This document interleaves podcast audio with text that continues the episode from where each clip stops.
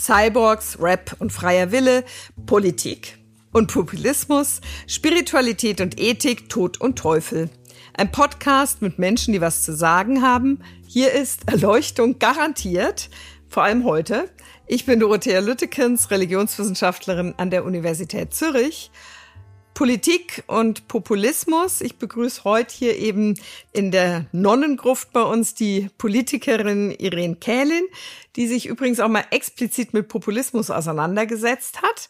Aber vor allem, Irene, du bist Grünen-Politikerin, du bist Nationalrätin und du hast in Zürich mal Islamwissenschaft und Religionswissenschaft studiert. Und das ist auch unsere Verbindung hier zu dir, also von der Fakultät. Als Politikerin, die auch Religionswissenschaftlerin ist. Das tönt viel korrekter. genau. Du, äh, würdest du denn jetzt mit einem Abstand von mindestens zehn Jahren sagen, dass das Studium dir irgendwas gebracht hat für deine jetzige Rolle oder für deine politische Arbeit? Ja, selbstverständlich hat es was gebracht. Ich würde sagen, viel Verständnis für Minderheiten, auch viel historisches Verständnis für mein eigenes Land, das ja immer ein Land der Minderheiten war, auch wenn wir das heute sehr oft vergessen, wenn wir äh, eher abwehrend mhm. oder wenig inklusiv mit Minderheiten umgehen. Auf der anderen Seite, wie wahrscheinlich fast alle, die einmal auch studiert haben in einem vorigen Leben in der Politik, auch viel Frust, weil in der Politik ja Fakten gleich viel Wert haben wie Fake News. Und ich denke, für Klimawissenschaftlerinnen ist es momentan fast noch etwas härter, politisch aktiv zu sein, ja. wie für jemand, der aus einem doch auch in der Politik eher minoritären Studiengang herkommt. Mhm. Das stimmt. Du bist ähm, mit Religionswissenschaft jetzt nicht gerade in der Mehrheit unter den Politikerinnen wahrscheinlich. Also so du diese dieses Thema Fake News, damit sind wir jetzt hier auch permanent konfrontiert. Aber inwiefern sagst du das so drastisch, dass Fakten und Fake News eigentlich den gleichen Stellenwert haben in der Politik. Das ist ja heftig, die Aussage. Ja, also es ist tatsächlich so, dass ich sowohl in einem moderierten Gespräch im Fernsehen, aber auch im Nationalratssaal kann ich sagen, was ich will. Ich kann behaupten, die Erde dreht sich um die Sonne oder ich kann aber auch sagen, die Sonne dreht sich um die Erde. Es gibt in diesem Sinne ja keine Kontrolle. Und mhm. ich weiß noch, ich habe ja sozusagen meine politische Laufbahn gleichzeitig gestartet wie auch meine wissenschaftliche, mhm. viel, viel kürzere Laufbahn. Und mich hat das schon als ganz, ganz junger Mensch immer so sehr gestört, dass man sich nicht an die Fakten, die wir kennen, die wir wissen, mhm. die wissenschaftlich belegt sind, halten müssen in der Politik. Und das funktioniert zum einen ja politisch dann ganz gut, wenn es um Minderheiten geht, wenn wir einfach sagen, es gibt nur der Islam und der gehört dann irgendwie nicht zur Schweiz, dann machen wir eine so radikale Verkürzung. Oder bald ist ein Drittel der Schweizer Bevölkerung muslimisch und genau, wir sind immer wir noch machen nur ein Burka-Verbot oder was mhm. auch immer, da, weil wir offenbar Angst haben, dass wir sonst ein muslimisches Land wären. Also wo es null darum geht, ob es eine faktenbasierte Evidenz gibt, mhm. auf der wir abstützen. Und dasselbe ist natürlich heute noch viel, viel extremer, denke ich, seit wir wissen, dass der Klimawandel oder die Klimakrise die größte Herausforderung ist für uns Menschen. Da ist es für mich schon noch immer sehr, sehr beunruhigend und beängstigend, dass man in Talkgesprächen anderer Meinung sein kann und die mhm. andere Meinung aber mit dieser Welt, in der wir leben, die wir faktenbasiert erforscht haben, dann wirklich nichts zu tun hat, wenn jemand am Rednerpult im Nationalrat sagen kann, es sei gar kein Hitzesommer gewesen, SRF News habe einfach die Zahlen verfälscht. Ja. Und das gilt. Oh ja, und als Wissenschaftlerin hat man ehrlich gesagt das Gefühl, dass das eher immer mehr in die Richtung geht. Genau also eine Wissenschaftsfast schon Feindlichkeit. Also nicht nur im Sinne von, es gibt ja verschiedene Wahrheiten und man muss ja verschiedene Meinungen gelten lassen, sondern es wird förmlich gefordert, die Wissenschaft massiv zu relativieren. Genau, und das finde ich mit trotzdem noch einem kleinen wissenschaftlichen ja. Fuß, den ich immer noch habe und den ich immer mitdenke und der mich begleitet, eine wahnsinnig gefährliche, beängstigende Tendenz. Und ich würde dir absolut recht geben, das hat in den letzten zehn Jahren massiv zugenommen. Und wahrscheinlich war Corona noch einmal so ein Accelerator, zumindest mm. für gewisse politische Milieus. Äh, ja. Kannst du sagen, warum sich das in die Richtung so entwickelt hat? Man hätte ja noch vor einigen Jahrzehnten gedacht, die Welt wird immer wissenschaftsgläubiger oder zumindest mal immer, geht immer mehr in die Richtung, sich von der Wissenschaft bestimmen zu lassen. Vielleicht ist es einfach auch, weil die Welt so komplex ist, dass sie mit politisch einfachen Slogans dann nicht mehr erklärbar ist in ihrer mhm. Komplexität und man deshalb genau sozusagen eine heile Welt sich sucht, die sich nicht mehr an wissenschaftliche Fakten hält. Das wäre mhm. noch so das Gute, aber ich glaube, es wird schon auch ganz klar instrumentalisierend benutzt, selbst von Menschen, die eigentlich die politische Weltordnung vorwärts bringen mhm. müssten, weil sie wissen, dass diese einfachen, verkürzten und zum Teil einfach schlicht falschen Geschichten ihren eigenen Klientel bedienen. Ja. Und wissenschaftliche Ergebnisse, dem dann eher entgegenstehen. Ne? Mhm. Du, wenn, also du hast ja eben, bist sozusagen Geistes- oder vielleicht auch Sozialwissenschaftlerin, aber mit diesem religionswissenschaftlichen Impuls fand ich schon bemerkenswert, dass als du in den Nationalrat gekommen bist, 2017, da wurde so ein Selbstporträt von dir veröffentlicht. Und da hast du gesagt, dass du dich besonders für Minderheiten einsetzen willst. Das war, ähm, Zitat, Du möchtest dich einsetzen für die, die in der Minderheit sind, sei das nun die Natur, die keine Stimme hat. Das würde man bei einer grünen Politikerin ja auch erwarten und erhoffen. Und dann geht's aber weiter. Oder sprachliche, kulturelle oder religiöse Minderheiten. Ist das dann irgendwie konkret geworden in deiner politischen Laufbahn bisher?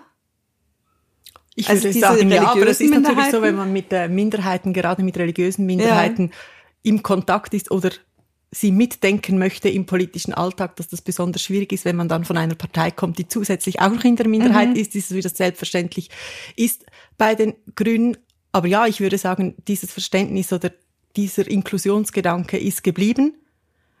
Und Wo gleichzeitig auch der Frust daran, dass ich schon sagen würde, dass so wie die Fake News in den letzten mhm. zehn Jahren zugenommen haben, eigentlich auch das, was ich immer verteidigt hätte an der Schweiz, das wir zwar religiös neutral sind, aber dass wir mit Religionsgemeinschaften eine enge Beziehung haben, mhm. durch das wir Landeskirchen anerkannt haben, wo ich sagen würde, das würde eigentlich den Grundstein legen für eine positive Religionspolitik. Mhm. Und die hat mir meiner Meinung nach total gefehlt in den letzten mhm. zehn Jahren. Das Einzige, was geblieben ist, ist eine negative Religionspolitik, ausgrenzend gegenüber einer besonderen Minderheit, mhm. den Muslimen hier in der Schweiz. Wie sähe dann eine positive Religionspolitik aus?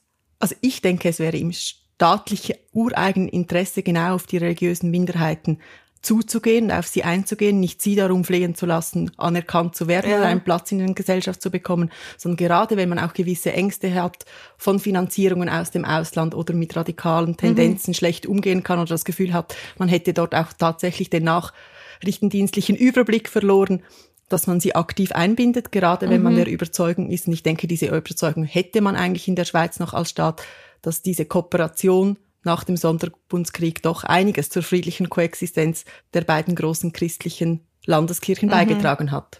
Und du würdest dir wie wünschen, durch eine Anerkennung muslimischer Gemeinschaften oder Vereine, dass das eigentlich auch die demokratische Gesellschaft als Ganze stärkt?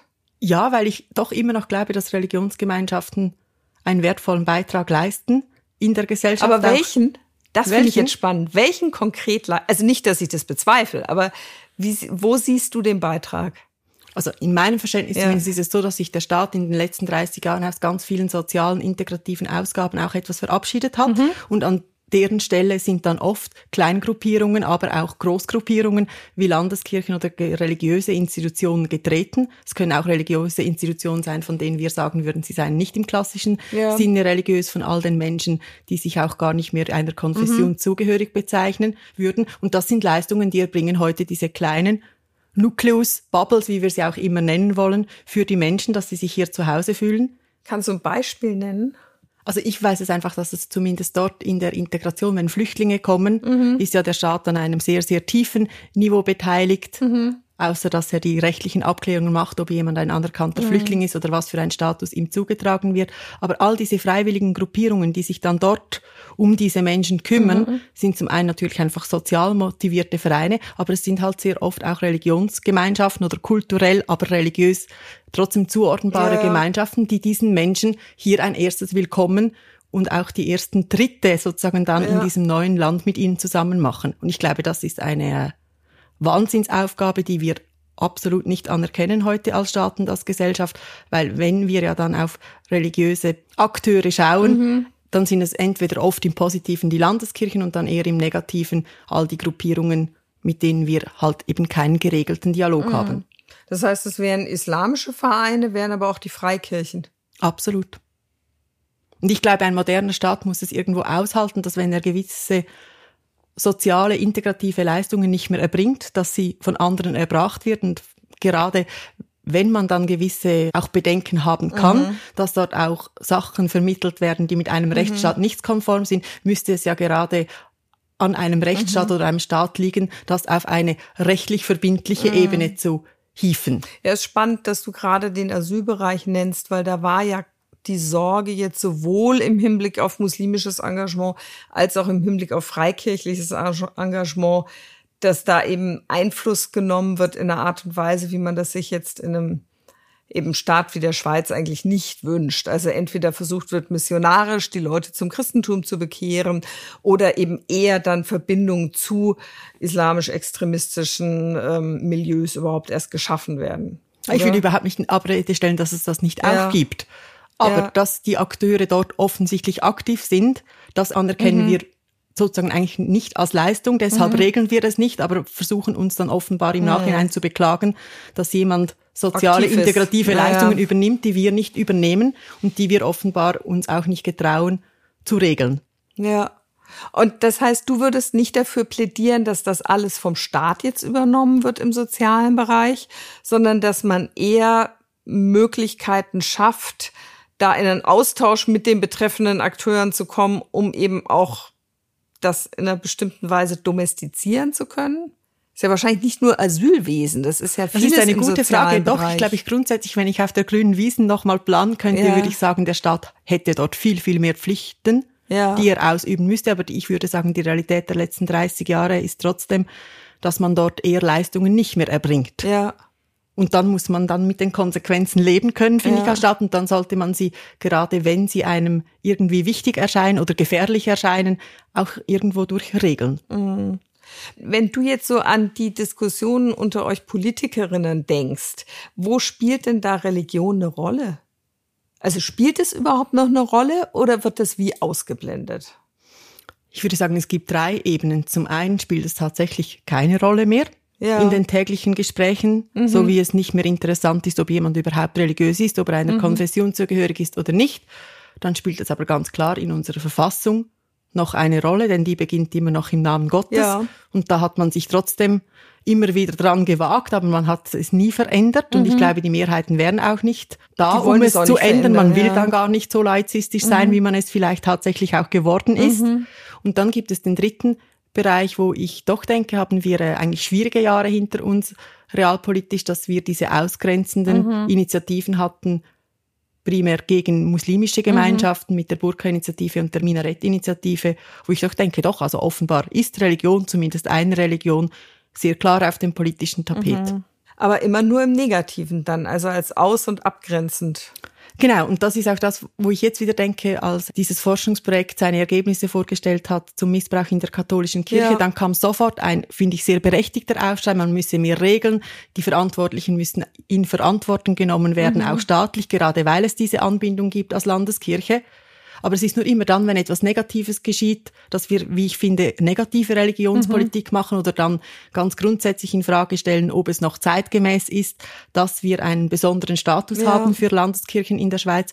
Aber das Positive, das Anerkennen, mhm. das Zugehen auf Gemeinschaften, mhm. das Anerkennen auch, dass wir in den letzten 30 Jahren, ob es uns gefällt oder nicht, halt ein multireligiöses mhm. Land geworden sind. Das fehlt mir. Und ich mhm. weiß, das gibt es im Kleinen, in den Kantonen, in den Gemeinden wahrscheinlich viel eher, aber auf nationaler Ebene, dort wo sozusagen die großen Schlagzeilen gemacht werden, dort gibt es nur noch dieses Ausgrenzende und diese Abwehrreaktion mhm. gegen das Religiöse. Und du hast das vorhin schon ganz kurz gesagt, es sind ja ein beträchtlicher und zunehmend großer Anteil der Schweizerinnen und Schweizer, zumindest offiziell nicht mehr religiös. Also sehen sich jetzt nicht mehr an eine, weder eine anerkannte noch eine nicht anerkannte Religionsgemeinschaft gebunden. Ein Teil von denen, aber so nach dem Bundesamt für Statistik ungefähr ein Drittel, ist aber durchaus spirituell oder sieht sich als spirituell interessiert. Die gehen irgendwie völlig unter, oder? Die haben ja keine Vertretung in dem Sinn, mit der ein Staat interagieren könnte. Mhm. Ich glaube, das ist auch etwas, das Ende dann dessen, was wir glaubten, einmal regeln zu können mit der öffentlich-rechtlichen mhm. oder der öffentlichen Anerkennung von Religionsgemeinschaften. Denn diese haben ja Zugang, dort haben mhm. einen Ansprechpartner, dann fehlen zum einen die religiösen Minderheiten mhm. und dann fehlen selbstverständlich alle spirituellen oder auch nicht spirituellen mhm. Konfessionslosen, die dort gar nicht vertreten sind. da sie keine Gruppe bilden, ja. ist es klar, dass man mit ihnen auch keine rechtliche Verbindung eingehen kann. kann. Auf der aber anderen Seite denke ich aber doch, gerade dort wäre ja der Staat gefordert, dass wenn er in Institutionen wie in Gefängnissen, mhm. in Altersheimen und in mhm. Krankenhäusern seelsorgerische Tätigkeiten eingerichtet hat, mhm. weil er offenbar ja glaubt, dass das ein Bedürfnis ist, dass er dort auch darüber nachdenken könnte und müsste, ist es dann richtig, dass man dort sozusagen das abgibt an diejenigen Gemeinschaften, mit denen man eine religiöse Verbindung und eine staatliche körperschaftliche Einigung hat? Oder wäre ja. es vielleicht auch an der Zeit, das weiter zu öffnen für andere soziale Akteure oder mhm. religiöse Akteure, die nicht so klar als religiöse Akteure zu fassen sind? Ist im Grunde genommen wieder was Ähnliches wie das, was du vorher gesagt hast. Also, dass der Staat einfach aktiv Verantwortung übernimmt für bestimmte Bereiche, wo Menschen religiös oder an Religionsgemeinschaften gebunden unterwegs sind. Der Staat ganz froh ist, dass er da nichts mit zu tun hat, aber eigentlich deiner Meinung nach Verantwortung übernehmen müsste, oder? Ja, absolut. Und ich glaube, wir haben uns da in den letzten 30 Jahren kaum bewegt oder zu wenig mhm. bewegt und auch zu wenig anerkannt, dass wir eben in einer Gesellschaft wohnen, die vielleicht nicht mehr ganz so einfach zuzuordnenbar ist, wie es reicht, wenn es eine katholische und eine reformierte Seelsorgerin gibt mhm. in einem mhm. Spital. Und dann hat es Neuerungen gegeben, um die bin ich sehr dankbar, dass wir jetzt auch ein mhm. Imam haben in der Armee, auch ja. wenn man dort auch wieder gleich merkt, wie das dann populistisch wieder missbraucht wird von der Politik, dass es Zugänge gibt für religiöse Minderheiten ja. in gewisse Institutionen, ja. aber dass vielleicht gerade auch die diejenigen Menschen, die sich bewusst ja nicht mehr als konfessionsgebunden bezeichnen, mhm. auch seelsorgerische oder mindestens irgendwelche Begleitungen haben möchte. Das wäre am Staat mhm. sozusagen als Dienstleister, der ja uns als Gesellschaft irgendwo mhm. auch zusammenhalten muss, wenn er von uns die Steuern einfordern will, mhm. wo er sich überlegen müsste, wo, wo ist da meine Rolle? Und ich würde sagen, ja. diese Rolle haben wir in den letzten 30 Jahren schlecht gespielt. Du schaust auch schon ganz bedenklich. ähm, du, bei den, äh, den Statuten der Grünen in der Schweiz, da steht ganz ausdrücklich drin, dass ihr unabhängig von religiösen Bewegungen seid. Trotzdem, ich komme, habe ja jetzt eher einen deutschen Hintergrund und von daher so mein Blick auf die deutschen Grünen, da gab's schon und gibt es, glaube ich, immer noch bestimmte weltanschaulich im weitesten Sinne religiöse Milieus, die mehr vertreten sind als andere. Ist das in der Schweiz auch so oder würdest du sagen, nee, eigentlich sind praktisch alle grünen Politikerinnen und Politiker völlig laizistisch unterwegs? Da gibt's weder Horoskope noch heiligen Figuren noch Gebetsteppiche oder Gurus im Hintergrund. Also ich glaube, es ist so ganz typisch wie in Deutschland, dass es eine gewisse, gewisse Strömung weltanschaulicher Natur gegeben mhm. hätte, die auch in, bei den Schweizer Grünen prominent oder prioritär wären. Das würde ich tatsächlich mhm. verneinen. Mhm. Für uns, ich würde aber sagen, äh, es ist wie alles vertreten. Wir sind bei weitem nicht alle ganz so laizistisch, wie wir das vielleicht gerne hätten für die gesamte Gesellschaft oder wie es vielleicht eine Mehrheit der Grünen ja. sich wünschen würde für das Zusammenleben in der Gesellschaft.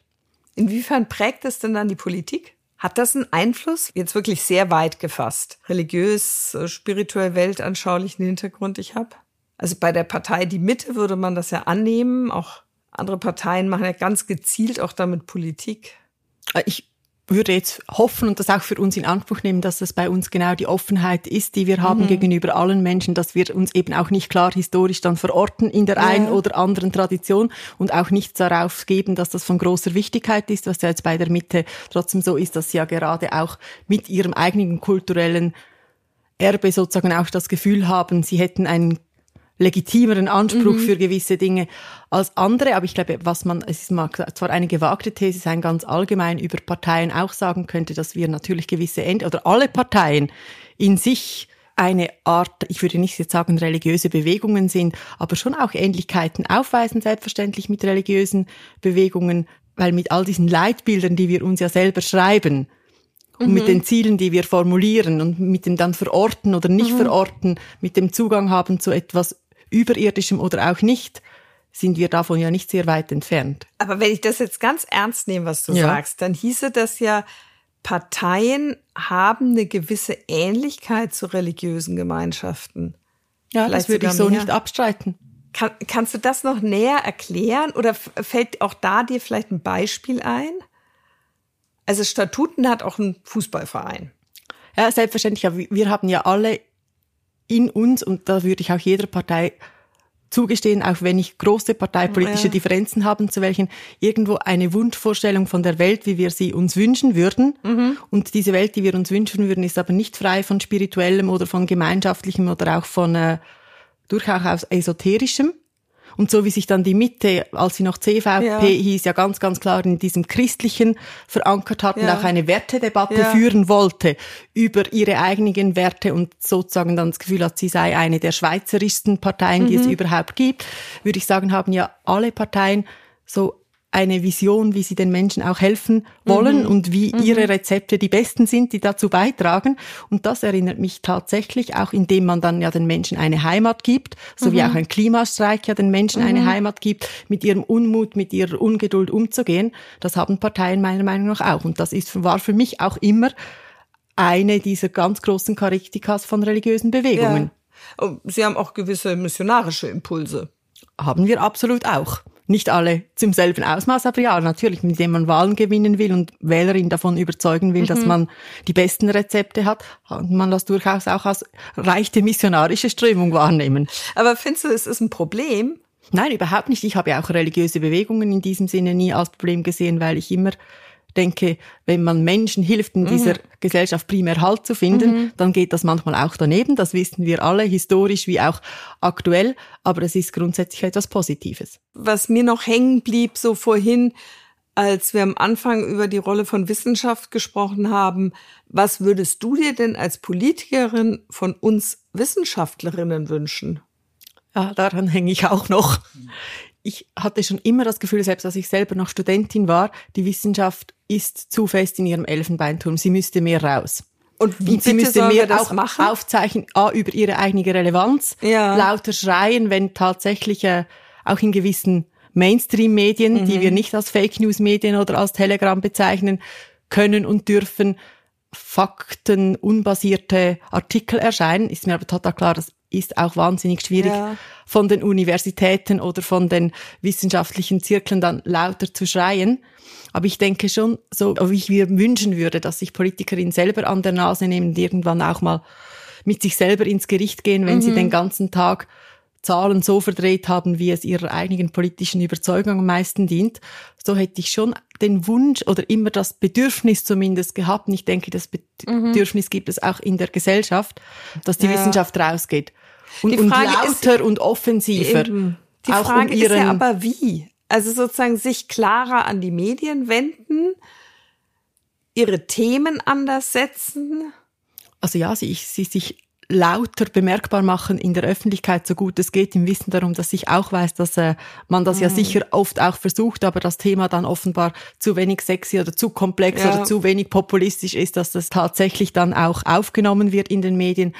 So hätte ich mir, glaube schon auch immer gewünscht, dass man an den Themen, wie jetzt zum Beispiel, wo ist der Platz des Religiösen in diesem besonderen mhm. Verhältnis, dass der Staat in der Schweiz gegenüber der Religionsgemeinschaft, dass man sich mit diesen ganz aktuellen, auch mitunter politischen Fragestellungen wissenschaftlich beteiligt.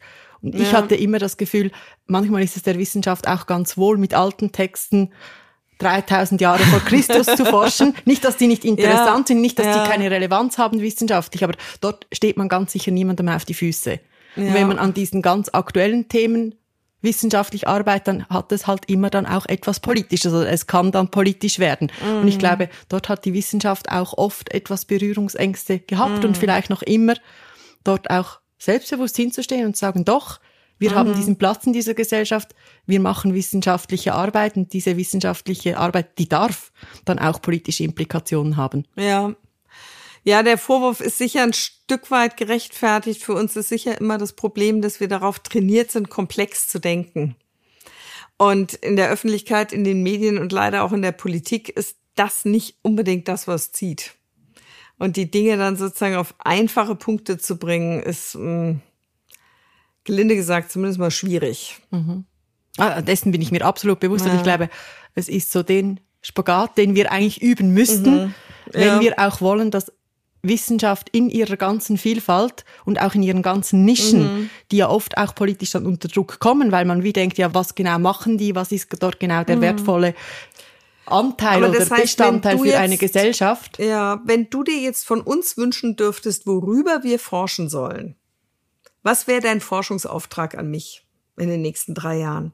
Dafür bin ich natürlich als Politikerin viel zu wenig präzise, um das jetzt präzise zu formulieren. Nein, nicht aber ich, präzise. Aber ich würde tatsächlich finden, also all diese Phänomene, wie wir sie momentan zeitgleich erleben in der ja. Schweiz, mit einer zum einen multireligiöseren Gesellschaft, mhm. aber auch mit einer mindestens offizieller Statistik weniger konfessionellen mhm. Gesellschaft. Ich glaube, das führt zu ganz konkreten Herausforderungen in Spitälern, dort, wo wir noch äh, mhm. körperlich-rechtliche Aufträge haben, auch ob die Steuerhoheit mhm. bei den Landeskirchen noch zeitgemäß ist und wie sie sich weiterentwickeln könnte.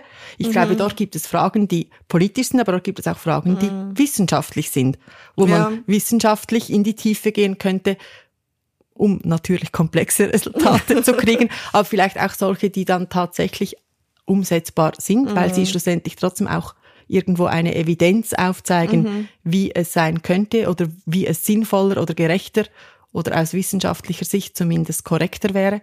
Mhm. Vielleicht auch notwendiger wäre angesichts der kommenden Probleme. Das nehme ich an, denn ich glaube, ja. wir wissen trotzdem alle, dass wir uns auf eine Welt einstellen müssen, die eher an Komplexität gewinnt als verliert. Mhm. Was ja. ich aber auch weiß, es macht es umso schwieriger, weil offenbar umso mehr der Wunsch entsteht, in der Politik oder in der Gesellschaft Einfaches zu kriegen, wenn es immer komplizierter wird. Ja. Also was ich jetzt spannend fand, und wir müssen jetzt, glaube ich, auch zum Schluss kommen, ist, dass ich den Eindruck habe, dass du als Politikerin, und das hängt vielleicht wirklich auch mit deinem religionswissenschaftlichen Hintergrund zusammen, sehr klar siehst, dass unsere Gesellschaft weniger religiös wird und weiter werden wird im Hinblick auf offizielle Zugehörigkeiten. Erstens. Zweitens, unsere Gesellschaft aller Voraussicht nach nicht in wenigen Jahren überproportional von Muslimen bevölkert sein wird und trotzdem der Islam eine wichtige Rolle spielt in der Schweiz. Und ein Stück weit würde ich sagen, zur Schweiz gehört. Oder nicht nur ein Stück weit, er gehört auch zur Schweiz, wie das Christentum und das Judentum und das aber eben auch eine ganze Reihe von Menschen, die nicht mehr religiös gebunden sind, dennoch Bedürfnisse haben, Fragen haben, äh, Positionen und Praktiken haben, die in dieses breite Spektrum spiritueller Weltanschauungen eben gehören. Und dass der Staat sich da nicht einfach ausklinken darf und sagen kann, das ist etwas, was mich nichts angeht.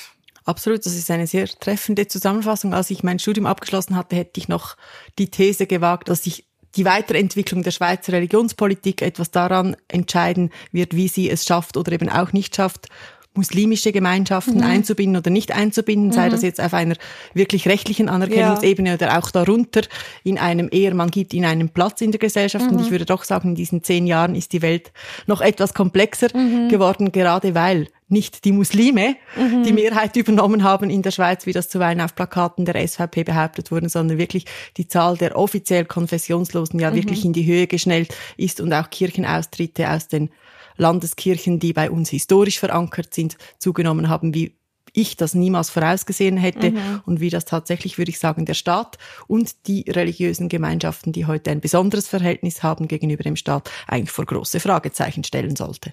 Ja, Gut, also der Forschungsauftrag ist angekommen. Ich kümmere mich drum.